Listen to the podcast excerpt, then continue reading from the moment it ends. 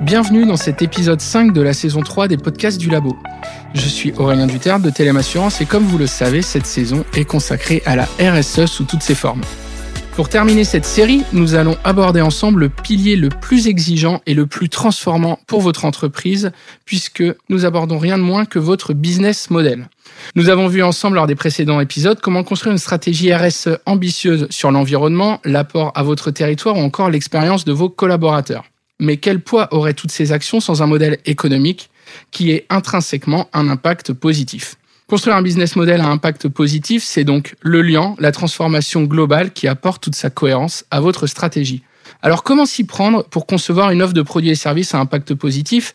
Quels sont les écueils rencontrés et les gains que cette stratégie apporte?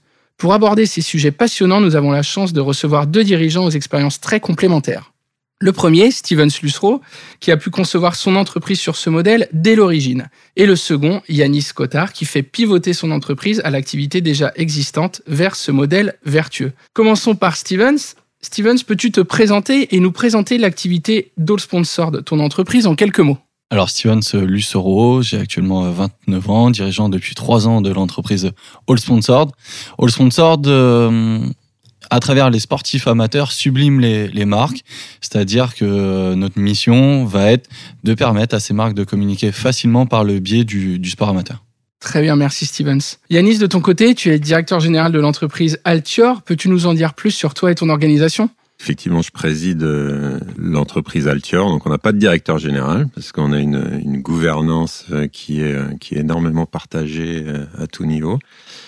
Et, euh, et, donc notre métier, c'est euh, d'accompagner les clients dans l'idéation, la conception, l'industrialisation et la fabrication d'objets connectés. Très bien, merci à tous les deux.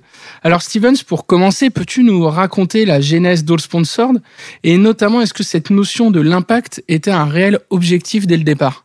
J'ai envie de répondre oui et non. Alors je vais expliquer l'histoire et vous allez comprendre rapidement pourquoi euh, oui et non.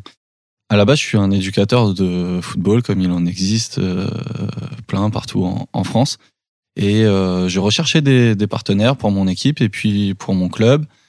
Et je voyais toute la difficulté d'intéresser de, grands sponsors. Et en même temps, je voyais bien que chaque week-end, on était de nombreux sportifs où on avait tous chacun notre pub euh, dessus, mais souvent de toutes petites entreprises.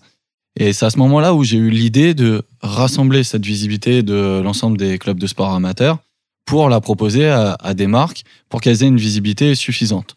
Donc, euh, je sortais de l'université, je commençais à donner des cours en tant que professeur de PS, mais c'était pas forcément le, domaine qui me plaisait le, plus.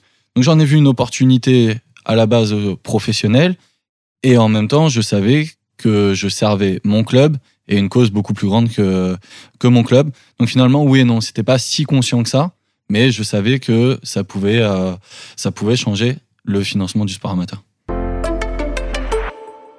Et alors concernant les échanges avec euh, tes parties prenantes, comment ce positionnement été euh, perçu?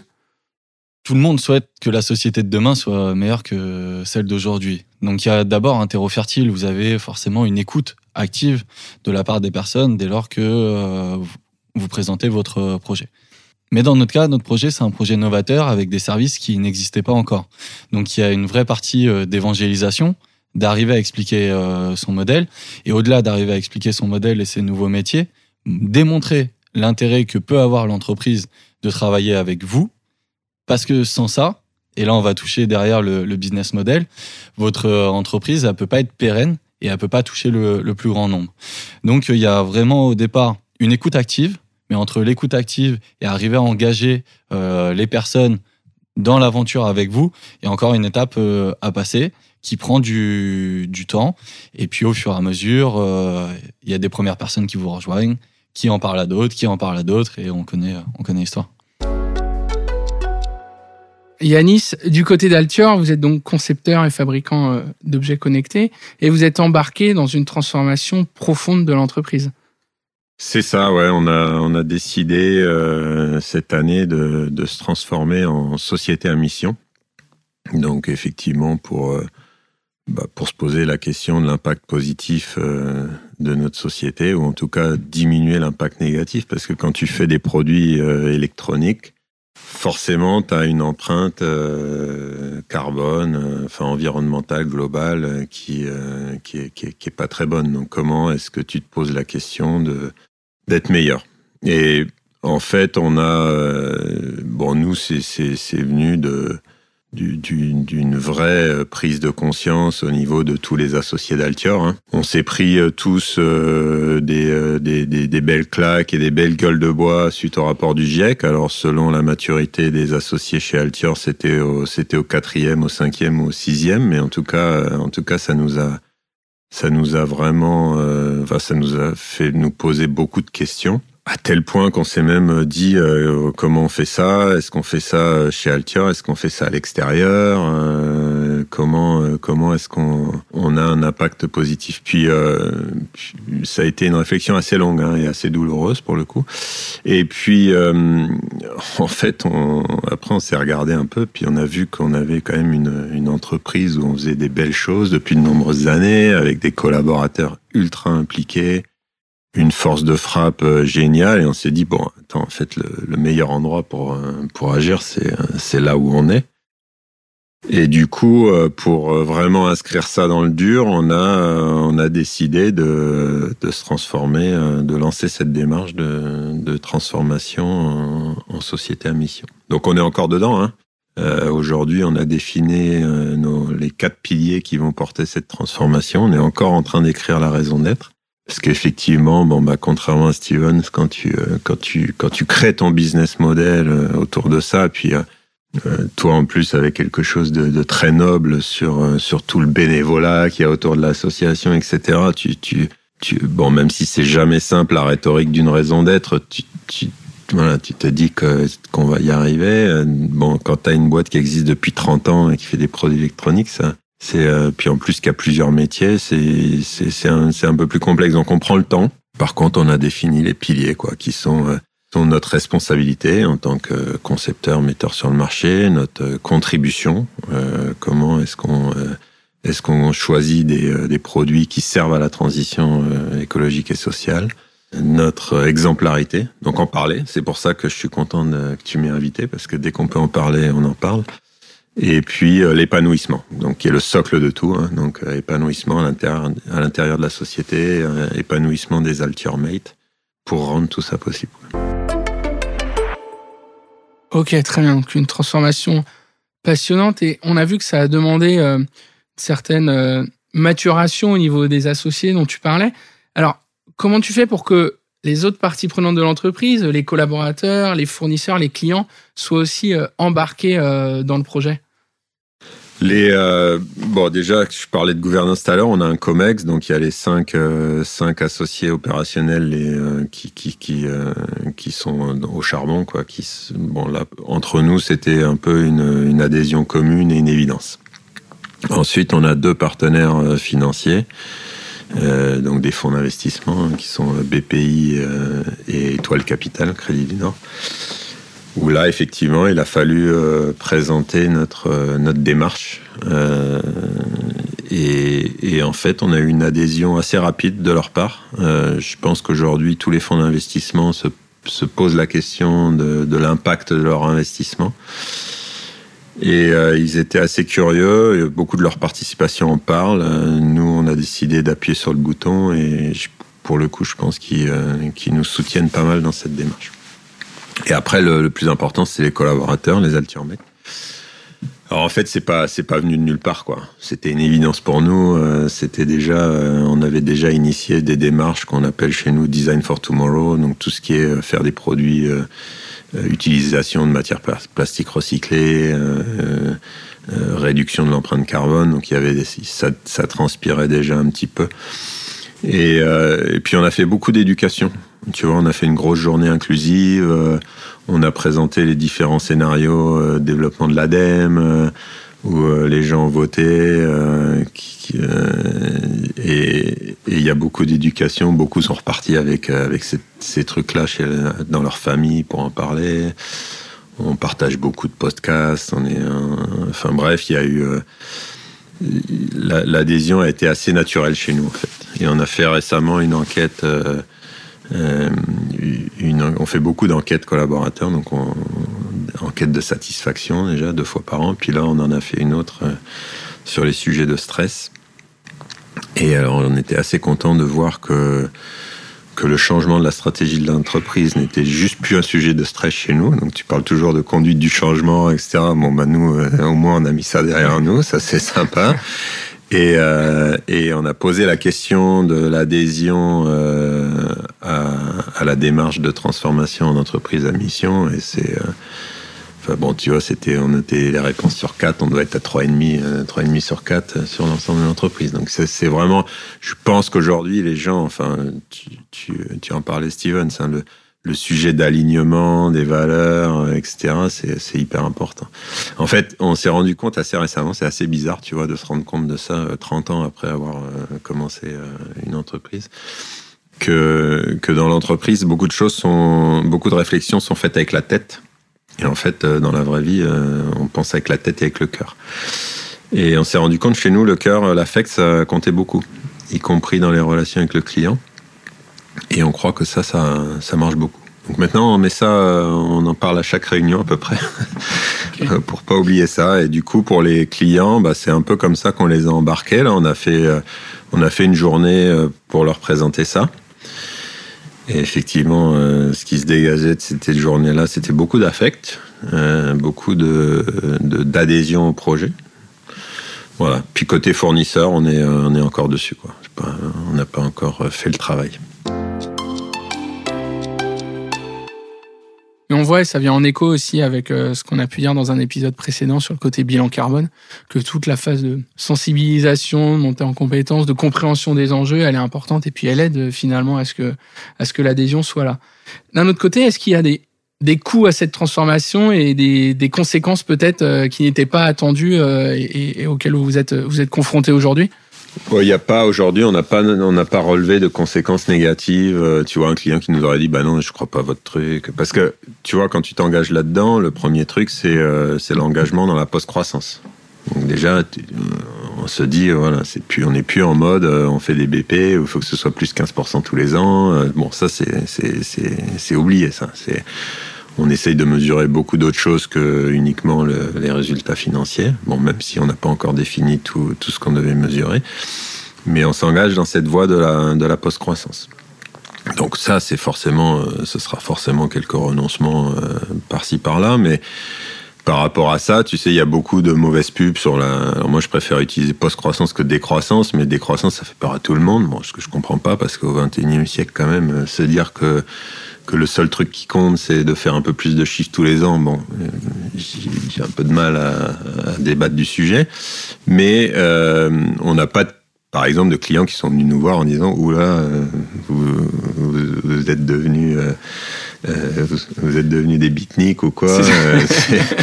Donc euh, on n'a pas pas de conséquences comme ça. Au contraire, on a plus de l'adhésion en interne, on n'a pas de problème. Et puis bah qu'est-ce que ça coûte? Oui, il faut y passer du temps. Ça c'est pas vrai. Ça se fait pas euh, sans y passer du temps. Et de toute façon, toute cette démarche de transition éco, donc de notre démarche euh, Design for Tomorrow, elle est passée par le fait qu'on a embauché des gens qui ne font que ça. Dans une société industrielle, il faut accepter ses dépenses.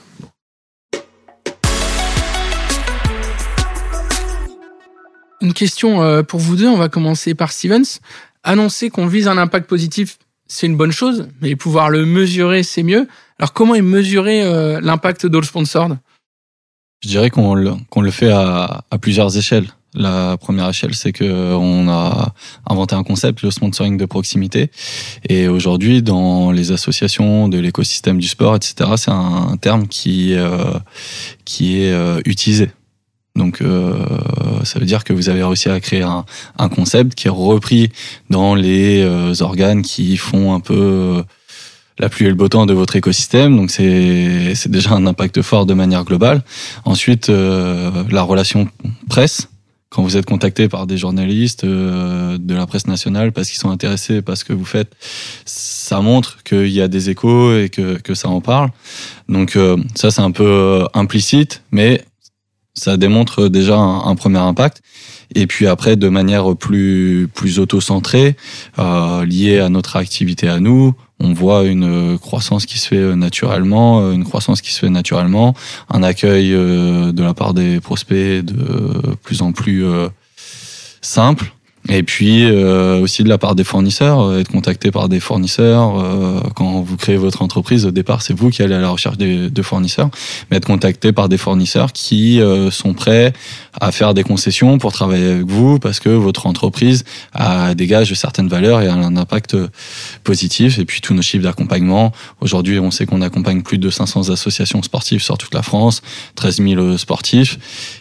Et puis après, il y a, y a la mesure du cœur. Quand vous vous déplacez sur les terrains et que l'enfant, il est heureux d'avoir euh, un jeune maillot, il est heureux de ne pas avoir payé son projet à l'étranger parce que sinon, il n'aurait pas pu y aller. Quand le président vous dit euh, merci, bon, ça, vous le mesurez pas en chiffres, vous le mesurez pas en euros, mais euh, vous le mesurez avec le cœur et c'est ce qui fait le plus plaisir. Et en plus, je crois, le sponsor permet aussi aux entreprises, aux annonceurs, de pouvoir communiquer sur leur impact positif ce que tu disais, le nombre de clubs accompagnés, nombre de licenciés accompagnés, etc. Ouais, tout à fait. Moi, j'ai parlé que sur notre raison d'être, euh, qui au départ est très liée euh, à notre impact sur le sur les sportifs amateurs, même si tous nos clients sont des entreprises, elle pour elle c'est aussi euh, une façon de communiquer autrement. Et bien souvent euh, ça répond à des objectifs de marque employeur et de, de RSE pour elle avant même l'image, la notoriété euh, et toute la visibilité qui doit être présente quand même pour elle parce que le but, c'est d'être euh, visible, c'est de pouvoir toucher les gens, etc. Mais avant tout, souvent, la, marque employeur, la, RSE est, premier dans, leur conviction de travailler avec nous. Yanis, de ton côté, euh, est-ce que vous avez aussi déjà identifié des indicateurs euh, de mesure de, cette transformation et qui sont mis en place, sur lesquels éventuellement vous, communiquez? Bah, C'est un sujet sur lequel on est encore en train de travailler. Euh, c'est bon. Déjà, c'est pas simple parce que, comme on l'a vu, euh, comme Stevens dit, il y a beaucoup de choses qui sont euh, qui sont difficilement mesurables, hein, qui sont plus sur de l'intangible. Donc, donc ça, c'est pas c'est pas très simple, mais euh, mais de toute façon, quand tu te transformes en société à mission, es, tu dois définir des objectifs statutaires. On va devoir définir des objectifs avec des chiffres, des objectifs mesurables on est encore beaucoup dans ce travail. Le seul sur lequel, pour l'instant, on a commencé à travailler, c'est sur le, euh, le sujet de l'épanouissement, donc le, socle de notre transformation, donc l'épanouissement à l'intérieur de, de l'entreprise, des collaborateurs, où je disais, on fait déjà nos, nos enquêtes de satisfaction euh, et, on, et on mesure ça. Voilà. Donc ça, ça c'est déjà en cours et sur le reste, bah, c'est encore à définir. Stevens, quel conseil donnerais-tu aujourd'hui à un créateur d'entreprise qui aimerait placer sa structure sous le signe de l'impact positif? Premièrement, de ne pas le faire pour le faire. Il faut que ce soit ancré en, soi-même et que ce soit naturel. J'estime que si vous recherchez d'abord qu'est-ce que vous pourriez faire de bien et que c'est pas quelque chose de naturel, bon, je dis pas que c'est impossible, mais il y a déjà un travail d'auto-persuasion à, faire. Si c'est naturel, ce sera déjà beaucoup plus simple. Ensuite, c'est euh, plutôt dans la croissance de, l'activité, euh, faire attention à ne pas euh, pervertir votre raison d'être du début, parce que des fois vous pouvez avoir des affaires assez simples qui vont vous rapporter de l'argent mais qui vont vous éloigner de la, la raison d'être arriver à garder ce cap et puis qui dit croissance dit aussi recrutement euh, soit euh, de collaborateurs ou bien même de, de partenaires, euh, de partenaires indépendants. Et à ce moment-là, ce qui n'était pas un sujet chez vous, la raison d'être de votre entreprise, parce que vous la portiez, si vous ne n'identifiez pas suffisamment tôt que ça peut être un sujet chez vos collaborateurs et que vous faites pas cet effort de la transmettre, de la cultiver, de la travailler avec vos, vos parties prenantes, ça peut rapidement devenir un sujet. Depuis euh, tout à l'heure, Yanis le dit, lui, son sujet, c'est de le faire, euh, faire adhérer les collaborateurs, les faire participer, mais parce qu'il y a une transformation. Donc c'est normal que ce soit un, sujet majeur.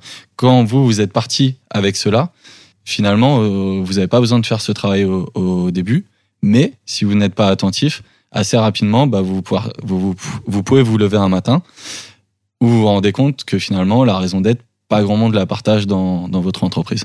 Ouais, finalement, avoir en tête que ce qui est naturel pour toi au moment de la création n'est pas forcément pour tout le monde. Et donc, s'assurer que tu arrives à embarquer euh, tout le monde dans, ce, dans cette vision et qu'elle soit partagée par tous. Tout à fait, parce que au départ, quand on a une petite entreprise, on va trouver des profils un peu comme les vôtres qui vont être touche à tout. Et puis, au fur et à mesure, vous allez grandir et vous allez commencer à prendre des profils beaucoup plus euh, spécialisés sur des métiers, etc. Et à ce moment-là, euh, votre spectre de personnes potentielles pour travailler dans votre entreprise va aussi s'agrandir et vous allez avoir de plus en plus des gens qui se sont construits différemment que, que vous et euh, à ce moment-là c'est là où il y a un travail à, faire euh, pour que votre raison d'être puisse euh, couler dans les veines de, de toutes les personnes qui, qui travaillent dans l'entreprise. Yanis, on a sûrement de nombreuses entreprises hein, qui se posent la question d'une telle transition aujourd'hui. Selon toi, par où est-ce qu'il faut commencer? Bah, tu vois, c'est assez marrant parce qu'on a échangé un petit peu avant le démarrage du podcast et on, et on en parlait avec des mots différents, mais, euh, mais en fait, c'est exactement la même chose. faut en être déjà toi persuadé. Parce que c'est pas un truc qui vient de la tête encore. Je vais insister là-dessus. Ce truc-là, ça vient du cœur. Donc si t'en es pas persuadé toi, t'auras beau essayer de mettre euh, toutes les euh, dynamiques que tu veux en place, si c'est juste du jus de cerveau qui, qui, qui, fait, qui motive cette transformation, c'est voué à l'échec. Donc il faut, euh, voilà, le premier truc, c'est d'en être persuadé. Quoi. Ben, un grand merci à tous les deux pour votre participation. Merci. Merci beaucoup, c'était un plaisir. C'est donc euh, le club de fin pour cette saison 3 euh, des podcasts du labo Village by CA consacré à la RSE et parrainé par Télém Assurance. Un grand merci à tous les intervenants qui ont apporté leur témoignage passionnant à ce podcast. Je profite de l'occasion pour remercier également euh, les équipes du labo Village by CA qui m'ont offert l'opportunité d'animer ce podcast et la startup Get a Sound qui a assuré la post-production. Ce fut un vrai plaisir de préparer et conduire ce projet. Et si vous souhaitez poursuivre les échanges sur le sujet, n'hésitez pas à nous contacter. À très bientôt.